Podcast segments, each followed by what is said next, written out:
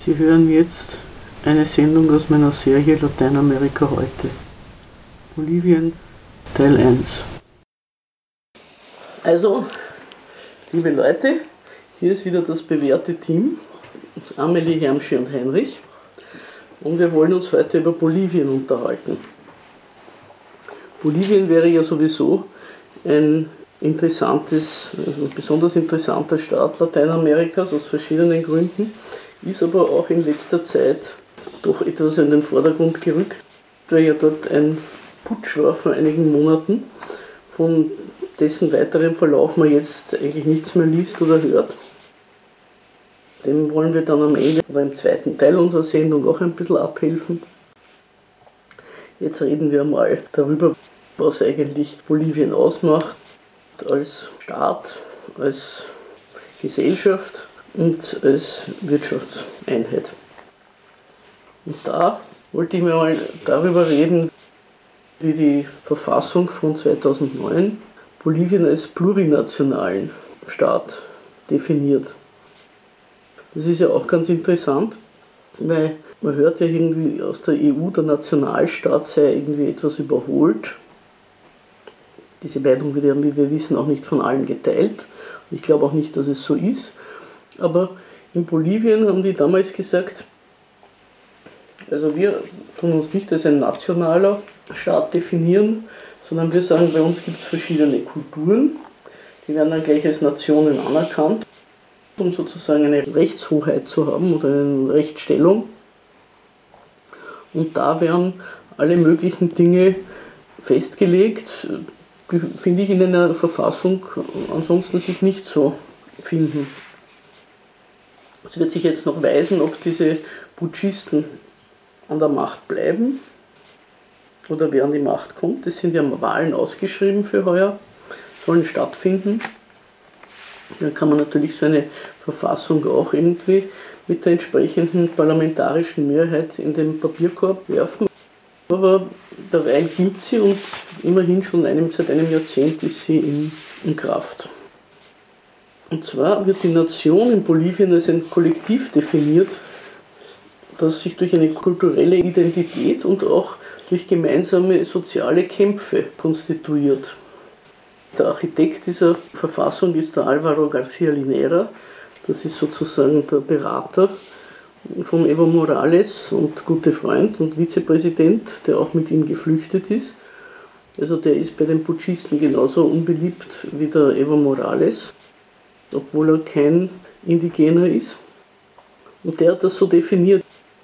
Jetzt muss man sagen, die gemeinsamen sozialen Kämpfe, das ist ja auch interessant. Da spielt er schon an darauf, dass, es, dass der Kolonialismus doch dort eine eigenartige Klassengesellschaft geschaffen hat, wo sehr viel von der Klassenfrage bereits durch die ethnische Zugehörigkeit entschieden ist.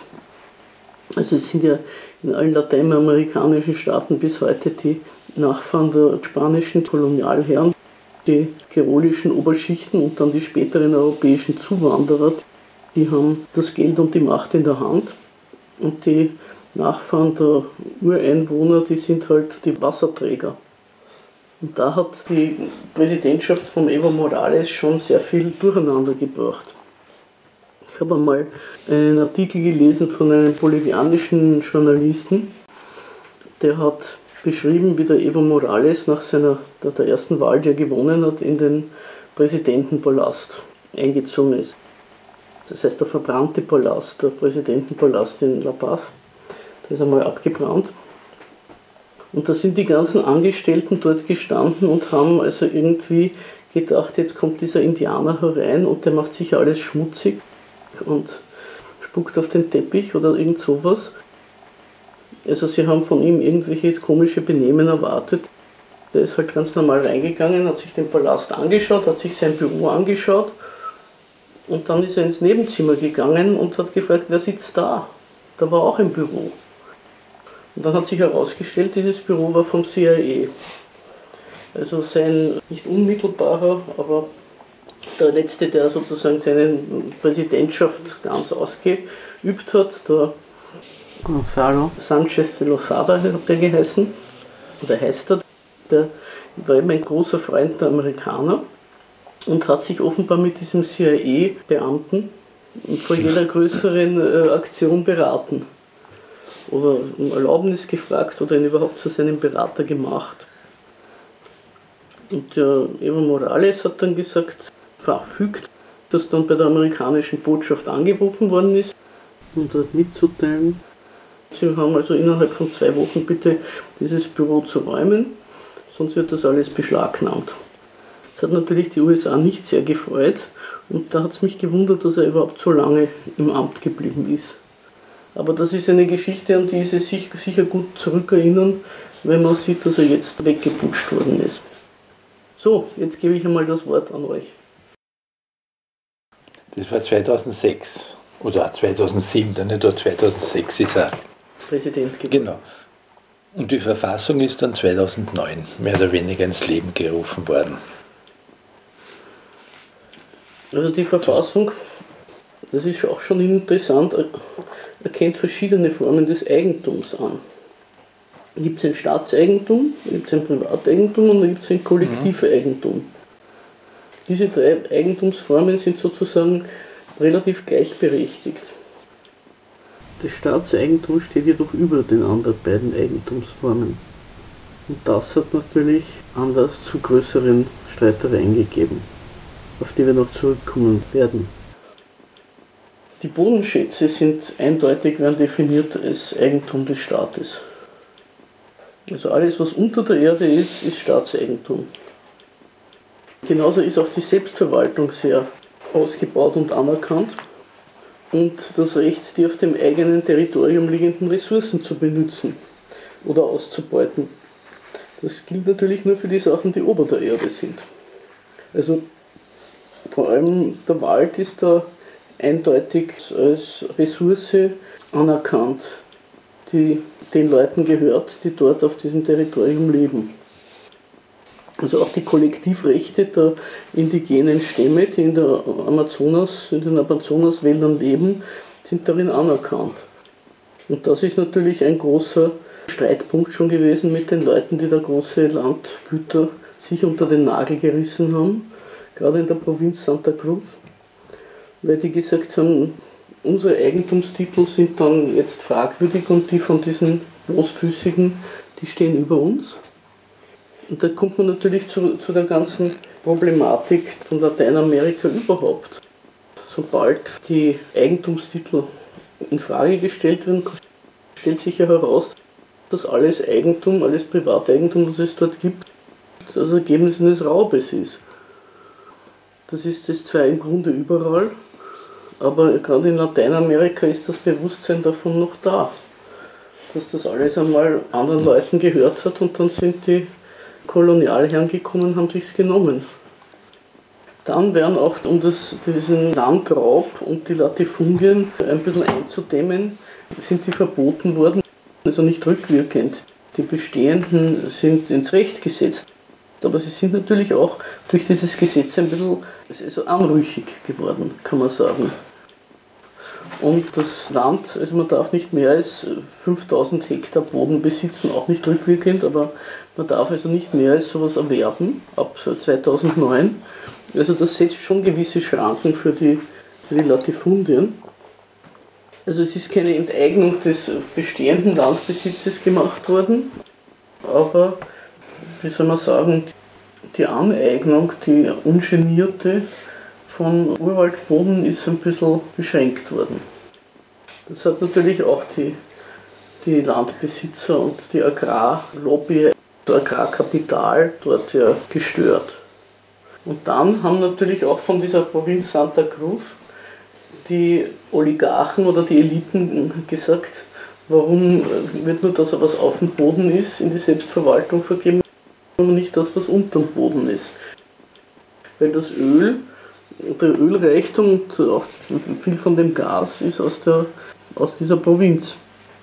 Und das ist, da sollen die Einnahmen, also dem, oder kommen die Einnahmen dem Staat zugute nach dieser Verfassung. Und so ist ein gewisses Gerangel entstanden. Und man muss auch sagen, dass Bolivien zu einem guten Teil aus Urwald besteht und da immer noch was zu holen ist. für Leute, die unbedingt sich Boden unter den Nagel reißen wollen und dort dann irgendwelche Cash Crops zu produzieren. Ja, zu den Dingen, die unter der Erde liegen. Es ist ja ganz interessant mit, dieser, mit diesen Lithiumvorkommen mehr oder weniger, oder wie sehr große sein sollen und was er eigentlich für eine Idee hatte damit. Wenn man jetzt das hernimmt, dieses Staatseigentum an den Bodenschätzen, hat sich daraus ergeben, dass quasi die Investition ausländischer Konzerne nicht mehr als 49 Prozent betragen darf. Und seine Idee, glaube ich, wenn ich das, wenn wir jetzt vorgreifen, du wirst wahrscheinlich noch darauf zurückkommen, dass er quasi nicht nur wollte, dass jetzt Staatseinnahmen durch den Schierenverkauf von Bodenschätzen erzielt werden, sondern dass eine, ein gewisses Maß an Industrieproduktion in Bolivien, ja, weil es nämlich mit einer deutschen Firma zu tun hat, in Bolivien was zu, in Bolivien ja geschöpft wird. Bei Lithium wäre es wären es Batteriefabriken und da ist. Also da muss man vielleicht auch sagen, weil das nicht alle Zuhörer wissen, das Lithium ist ein Rohstoff, der ist erst in den letzten paar Jahren sehr ins Gerede gekommen. Da gibt es ein paar Gegenden der Welt, wo halt große Lithiumvorkommen sind. Und wenn jetzt so umgestellt wird auf Elektroautos, also das Lithium ist sowohl in den kleinen Batterien von Handys drinnen und wäre auch in viel größerer Menge benötigt, wenn man Elektroautos in großer Menge bauen würde, also in industriellen Maßstab. Es ist auch schon etwas bedenklich natürlich, diese Elektroautos werden als so umweltfreundlich verkauft im Betrieb. Aber was ja. da alles an Umwelt bei der Herstellung von ja, dem Zeug äh, kaputt gemacht wird, darüber schweigen die Chroniken. Ein großes Lithiumvorkommen ist auch in Argentinien und wird auch dort abgebaut, aber das größte, oder in Bolivien ist also da ein sehr großer und offenbar auch nicht gar so schwer abzubauender Lithiumblock in einem Salzsee. Jetzt ist dieser Salzsee bisher erstens eine Touristenattraktion gewesen und zweitens eine Salzgewinnungsquelle. Und beides könnte man vergessen, wenn dort die Lithiumproduktion losgeht. Weswegen es natürlich dort in, vor Ort auch gewisse Streitereien gibt und sich der Morales mit diesem Lithium oder die Regierung, es ist ja nicht nur der Evo Morales selber, die Maß, die ganze Partei und Regierung, auch, glaub, auch in seiner Partei gibt es dagegen Widerstand, haben gesagt, ja. naja, sollen wir jetzt unbedingt auf das Lithium setzen und alles andere dafür verkommen lassen. Dieses Lithium-Projekt war, das tut eben auch anknüpfen an die bisherigen Verstaatlichungsprojekte Boliviens. Also da war gedacht eben, erstens einmal ist es ja nicht ein völliger Verkauf, sondern es ist eine Art Verpachtung, die sie machen. Also das Eigentum soll beim Staat bleiben, aber die Firma kriegen dann, das Rumänien hat eigentlich die gleiche Gesetzeslage fast, dass die Bodenschätze an und für sich dem Staat gehören. Also da dürfen auch die Privaten dort nicht reinreden oder sich beteiligen, aber dann werden Konzessionen auf 100 Jahre vergeben oder so. Das ist übrigens also weltweit üblich. Das ist nicht nur eine besondere Sache von Bolivien oder von Morales, der zieht da eigentlich nur nach, eine international hm. übliche Praxis. Nur in Lateinamerika ist durch die ganze Art und Weise, wie Lateinamerika als Hinterhof der USA eingerichtet worden ist seit der Monroe-Doktrin, ist das nicht so gewesen. Weswegen dann alle möglichen Präsidenten sich unbeliebt gemacht haben oder auch teilweise verunfallt sind wie der Allende, die eigentlich diese Art von Gesetzgebung durchsetzen wollten dass die Rohstoffe zum Staatseigentum erklärt werden und nicht zu einem Privateigentum einer ausländischen Firma. Also es wird gesagt, aber wir kommen dann vielleicht noch einmal auf das Lithium zurück, wenn wir die ganze okay, Boden, ja. Bodenschatzgeschichte besprechen. Es ist gesagt worden, dass der Putsch, der gegen den Morales stattgefunden hat, vor allem wegen dieser Lithium-Geschichte war. Aber ich glaube, da ist noch mehr dahinter. Und natürlich ist das dann auch noch hat das mit einer deutschen Firma gemacht, die eben auch einen Teil der Batterieproduktion dort hätte aufziehen sollen. Nachdem das Lithium jetzt wegen dieser E-Autos so in den Blickpunkt der weltweiten Industrie gerät, sind natürlich die USA nicht erfreut darüber, wenn das dann eine deutsche Firma abbaut. Also es kann schon sein, dass die da gerne haben wollten, dass eine amerikanische Firma die Hand drauf hat, sogar dann, wenn sie dann dieses Lithium nach Deutschland verkaufen würden. Ja, aber dann ist es immer noch, das sie sind klar, sozusagen ja. die Ersten, die, die darüber verfügen. Sie haben halt nur eine chinesische Firma, haben es dann mit einer chinesischen Firma haben es noch abgeschlossen 2019. Mhm. Und diesen Vertrag mit der deutschen Firma, das war interessant, haben es drei Tage vor der Wahl gekündigt. Aha. Darauf ist in der, hat die Firma, diese heißt, das ist glaube ich nur ein, ist glaube ich eine UK Company, die heißen ACI Group mhm. und der deutsche Ableger heißt ACI Systems Alemannia. Mhm. Und die haben dann über deutsche Zeitungen veröffentlicht, naja, der Vertrag kann, ja nur, kann nicht von einer Seite gekündigt werden. Mhm. Es müssen eigentlich aus ihrer Rechtsansicht kann das nur gekündigt von beiden war, Partnern gleichzeitig. Das war offenbar ein Wahlmanöver. Ein Wahlmanöver von Morales um die Kritiker dieses Lithium-Projekts noch schnell auf seine Seite zu ziehen und wäre wahrscheinlich, wie man, ich meine, er ist ja doch letztlich ein Politiker und kein Heiliger, wie das in solchen Sachen so üblich ist, wenn er die Wahl gewonnen hätte, wäre der Vertrag wieder abgeschlossen worden, vielleicht ein bisschen neu verhandelt oder so. Aber an und für sich war das schon sein Projekt. Also das sind so, so mhm. wahltaktische Manöver, die dann auch manchmal nach hinten möglich, losgehen, ja. genauso wie der Bre das Brexit-Referendum in, in Großbritannien. Da war ja auch nicht gedacht, dass die Leute Nein sagen. Also insofern äh, muss man das in diese Richtung sehen. Aber an und für sich war das eben im Zuge dessen, wie überhaupt sich Morales und seine Regierung die Verwaltung der Ressourcen im Sinne der bolivianischen Nationen vorgestellt haben. Also dass sie sich zwar durchaus auf den Weltmarkt begeben, weil diese Dinge sind ja auch nur auf dem Weltmarkt was wert, aber die Gewinne dann irgendwie über die selber bestimmen, wie die dann eingesetzt werden. Und das ist natürlich auch ein bisschen ein Widerspruch aber dazu werden wir noch kommen auch. Ich wollte nur noch zurück zu dieser Verfassung, dass wir vielleicht diese Verfassung noch ein bisschen zu Ende besprechen. Mhm. Diese Verfassung ist oft mit der jugoslawischen verglichen worden. Die jugoslawische Verfassung von Kardel von 1974 war ja damals die längste der Welt. Und da sind auch sehr vielen Nationalitäten verschiedene Autonomien und Selbstverwaltungsrechte zugesprochen worden.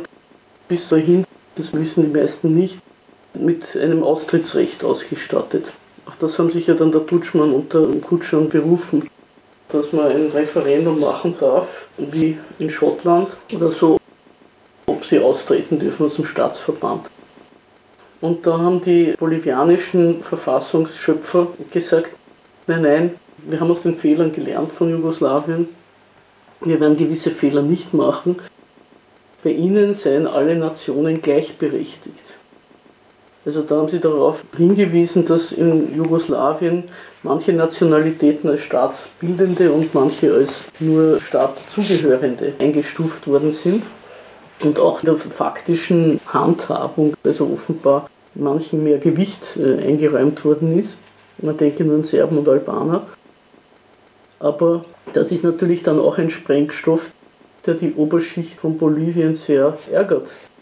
Weil dann sind sie als Nation gleichgestellt mit irgendeinem Indianerstamm im Amazonas-Urwald. Haben also mehr oder weniger zumindest verfassungsmäßig nicht mehr Rechte, obwohl sie doch eigentlich die Besitzer des Landes sind in ihrer eigenen Auffassung, denen alles gehört und die sich bisher alles herausnehmen dürften gegenüber den Eingeborenen. Also genau dieser Plurinationalismus ist natürlich eine starke Beschränkung der bisherigen Eliten gewesen in Bolivien.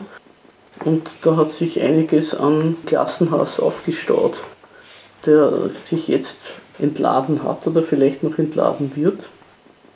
Wenn ich also diese etwas gespenstischen Frauenzimmer mir anschaue, die dort jetzt an der Macht sind, wie die Janine Agnes oder die Karin Longavi, da merkt man schon denen an, dass die sehr heiß drauf sind, die Indianer wieder in den Urwald zurückzuschicken.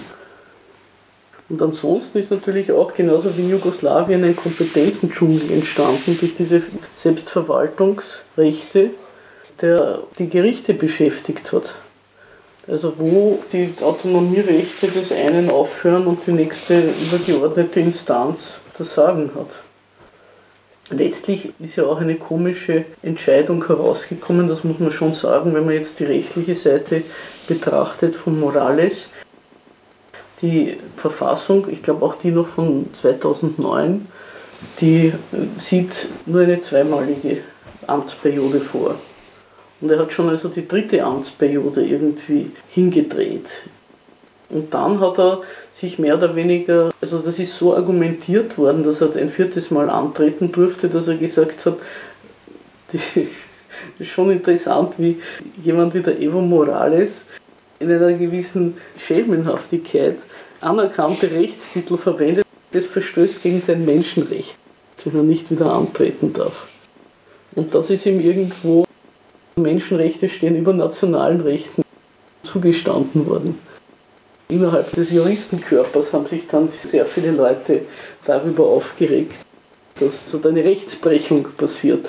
Obwohl Morales und seine Anhänger natürlich das so gesehen haben, dass sie erst das Recht wirklich in Kraft setzen. Da muss man sagen, das ist eben auch eine Sache, warum gibt es in Demokratien so eine Amtsbeschränkung? Müsst du da vielleicht auch was dazu sagen? Ja, ich, ich, wegen, diesen, wegen dieser langjährigen Regierungszeit dem vorgeschwebt ist. Er hat, sie haben, glaube ich, oder seine Partei sowas veröffentlicht wie eine Agenda Patriotico, mhm. wo man quasi äh, Ziele bis 2025 oder 2024 erreicht werden sollten. Mhm. Und natürlich hätte es sie eher gefreut, wenn er schon, wenn es keiner Abstimmungen bedurft hätte, ob er noch einmal antreten darf, wie das 2016 war. Er hat natürlich wahrscheinlich gesehen, das, was ihm möglicherweise vorschwebte in seiner Vorstellungskraft, dass das flöten geht, falls er nicht mehr, mehr diese Partei anführt und am Ruder ist. Das könnte man vorstellen. Ja, dass es das Witzige habe ich in einer, in einer deutschen Zeitung gelesen, dass er 2017 der Merkel gratuliert hat zum, zum vierten Wahlsieg. Aha. Ja, stimmt. Also es ist ja auch in Amerika nach dem Tod von Franklin Delano Roosevelt ist erst diese Beschränkung aufgenommen worden, dass niemand mehr als zwei Amtsperioden regieren darf und auch nicht mehr weiter kandidieren darf. Sie dürften auch nicht mit Unterbrechung wieder kandidieren. Es darf jeder Präsident nur zwei Amtsperioden machen. Deutschland hat offenbar, wie man sieht, so eine Regelung nicht. Also es gibt offenbar in manchen Staaten solche Regelungen zur Beschränkung der Wiederwahl und in anderen nicht. Und da kann ich mir vorstellen, bei Bolivien zum Beispiel mit der bisher üblichen früheren Regierungspraxis, welche Partie an der Macht ist, die kann sich halt an den öffentlichen Kassen bedienen. Und da wollten die Rivalen ausschalten, dass das immer ein Klein ist. Eine Familie die da immer die Hand drauf hat. Also da ist schon irgendwie die Korruption, glaube ich, oder wie kann ich das als Korruption vielleicht bezeichnen, sondern die Selbstverständlichkeit, wie die herrschende Klasse sich dort bedient an allem. Das kann man sich ja nicht vorstellen in Europa eigentlich, was da für eine auch Verachtung der Eingeborenen ist, die auch immer wieder in Reden oder sogar Artikeln äh, herauskommt dass das eigentlich Leute sind, die man überhaupt in keine höheren Ämter lassen darf. Weil die machen alles kaputt. Ja, die Situation wird sich wohl verschlechtern unter einer neuen sogenannten ja, Regierung. Also, das ist in, in, das in, ist, ja, in, ganz, in ganz Lateinamerika. Wir haben ja bei El Salvador darüber geredet, wie die praktisch ausgerottet klar. worden sind oder zum Versteckenspielen genötigt worden sind, Negative die Eingeborenen. Ja, in Bolivien zum Beispiel ist es so, dass es also auch immer geheißen hat, die Indianer sind schmutzig. Die sind wahnsinnig schmutzig. Natürlich, die Leute haben kein fließend Wasser. Also haben sich die, die Leute, die ein fließend Wasser haben, schon deswegen gesagt haben, wir das Recht zu regieren und alles zu besitzen, weil wir waschen uns regelmäßig. Ja, können. Auf diese, wie soll man sagen, Zweiteilung stößt auch diese Putschpartie. Das sind Leute von den Eliten, die ja bitteschön nicht verarmt sind unter Morales, das muss man auch sagen. Die sind ja nicht Mistkübelstirlen gegangen, die weiße Oberschicht von Bolivien. Ja. Mhm. Die sind nicht verelendet, aber haben es mit, mit Missfallen gesehen, dass offenbar sich auch so etwas wie eine eigene indianische bürgerliche Schicht gebildet hat. Zum Beispiel dieses El Alto, das ist eigentlich ein Vorort gewesen, der inzwischen zu einer genauso großen Stadt wie La Paz angewachsen ist. Da sind die Leute vom Hochland hingezogen. Und unter Morales sind erst in den letzten paar Jahren Doppelmeier-Sessellifte gebaut worden, quer durch diese El Alto ist höher oben, La Paz ist so ein, geht so hinunter in einen Kessel und El Alto ist oben auf der Hochebene, das ist auch der Flughafen. Und das ist alles, das war alles schon verkehrsmäßig fast nicht bewältigbar und da sind jetzt diese äh, Lifte, die Seilbahnen gebaut worden. Ich frage mich, wann diese Putschisten die Seilbahnen wieder abbauen werden. Und dadurch war also eine weitaus größere Durchdringung möglich von der alten Stadt und der neuen Stadt. Außerdem haben sich in El Alto über China nämlich auch wieder neue Handelsbeziehungen herausgebildet weil unter Morales ist ja China großes Handelspartner Boliviens mhm. eingestiegen als Konsumgüterlieferant und diese Märkte von El Alto, die sind halt en grund an Detailmärkte für die chinesischen Importe. So, jetzt kommen wir wieder zu einem weiteren Teil. Den ganzen Komplex der Verstaatlichung von Ressourcen. Da ist ja der Morales auch nur einer, der das betrieben hat wie wir ja auch schon vorher gesagt haben, ist das eigentlich die Verfügung über die Bodenschätze etwas, was sich diverse Staaten der Welt vorbehalten. Also man denke an Russland zum Beispiel, die ja auch einiges gemacht haben, wenn man an den Khodorkovsky denkt, um das wieder zurückzuholen, die Ölindustrie in die staatliche Verfügungsgewalt. Das ist ein vitales Interesse von Staaten. Das hat aber auch gerade in Lateinamerika generell ein gewisser Widerspruch. Wir haben in Russland derzeit äh, private Dinge, die das Recht Öl, oder ist das nicht verstaatlicht? Naja, das ist unter Jelzin ist da überhaupt eine große Unordnung eingerissen, weil durch das, dass die Oligarchen in den 90er Jahren sich da sehr wildwüchsig die ganzen Ressourcen des Landes unter den Nagel gerissen haben. Ja. Und nur mit Privateigentum gibt es Fortschritt, ja. ist das alles sehr, wie soll man sagen, vom Standpunkt der Staatsgewalt aus dem Ruder gelaufen. Und die neuen Reichen und Oligarchen haben halt abgeräumt, was sie nur konnten und haben das auf westliche Konten deponiert. Mhm. Und der Khodorkovsky wollte es dann an die New Yorker Börse bringen, diesen Yukos-Konzern. Und mhm. damit wäre es dann überhaupt eine internationale Aktiengesellschaft geworden, über die dann der russische Staat überhaupt nichts mehr zu melden gehabt ja. hätte. Also das war einer der Gründe, warum er sich so verscherzt hat mit der russischen Führung. Wer mir immer einfällt, wenn ich mir diese bolivianischen Geschichten anschaue, ist der Allende. Die Verstaatlichung der Kupferbergwerke war ja in Chile seit den 30er Jahren angedacht. Da haben die schon gesagt, also da sollte man was machen, wie das Kupfer das große Geschäft geworden ist, dass das nicht alles abgeschleppt wird von den Konzernen, die das jetzt betreiben. Die Verstaatlichungsgesetze, die der Allende durchgezogen hat, die sind ursprünglich schon unter seiner Vorgängerregierung, einer christdemokratischen, vom Frei Montalva beschlossen worden und auch mit den Christdemokraten schließlich durchgezogen worden in Chile. Und es hat auch der Pinochet nach seiner Machtübernahme, nach seinem Putsch, das nicht wieder rückgängig gemacht. Sondern unter Pinochet sind diese verstaatlichten Kupferbergwerke zu einer großen Firma zusammengefasst worden. Das ist die größte Kupferfirma der Welt. Codelco. die haben dann natürlich mit der Zeit auch die Technologie entwickelt. Für den Kupferbergbau sind die auch führend, die Codelco. Aber das ist eben auch eine der Problematiken, auf die ich jetzt hinweisen will. Wenn das so Firmen sind, die sich am Weltmarkt bewähren, die müssen ja einen guten Teil ihrer Gewinne auch wieder reinvestieren. In die Bergbautechnik, in die Entwicklung der Maschinerie und so weiter und so fort. Auch diese ganzen Erze, ich weiß nicht, wie es beim Zinn ist, ich kenne mich da nicht so aus. Ich habe mir das mal fürs Gold angeschaut.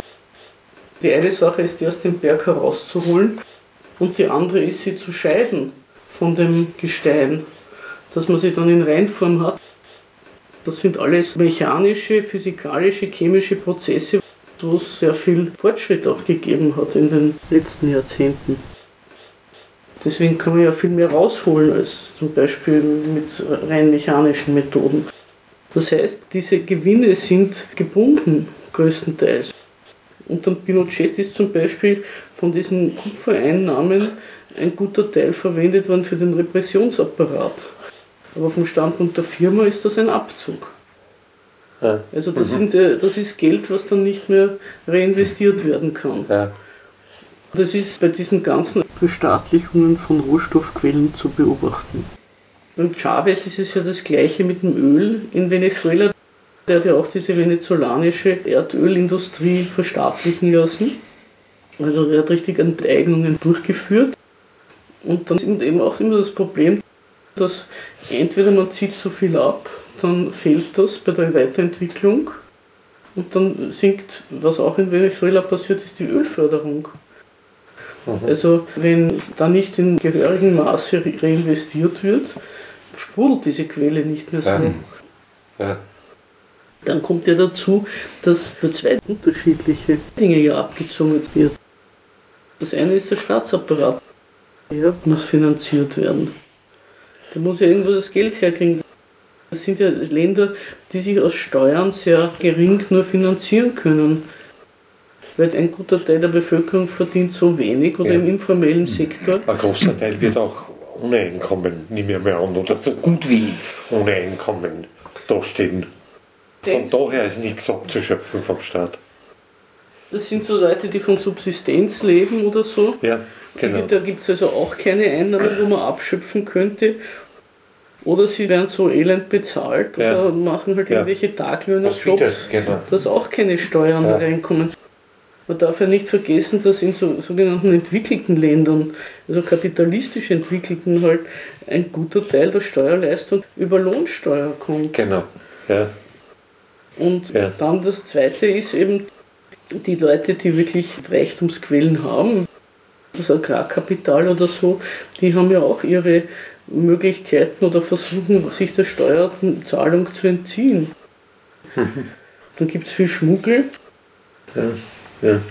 Ich kann mich erinnern, die Christina Fernandez de Kirchner unter ihrer Regierung waren große Aufstände der Agrarproduzenten, weil sie Ausfuhrzölle erhoben hat. Argentinien war ja pleite und irgendwo musste das Geld herkommen.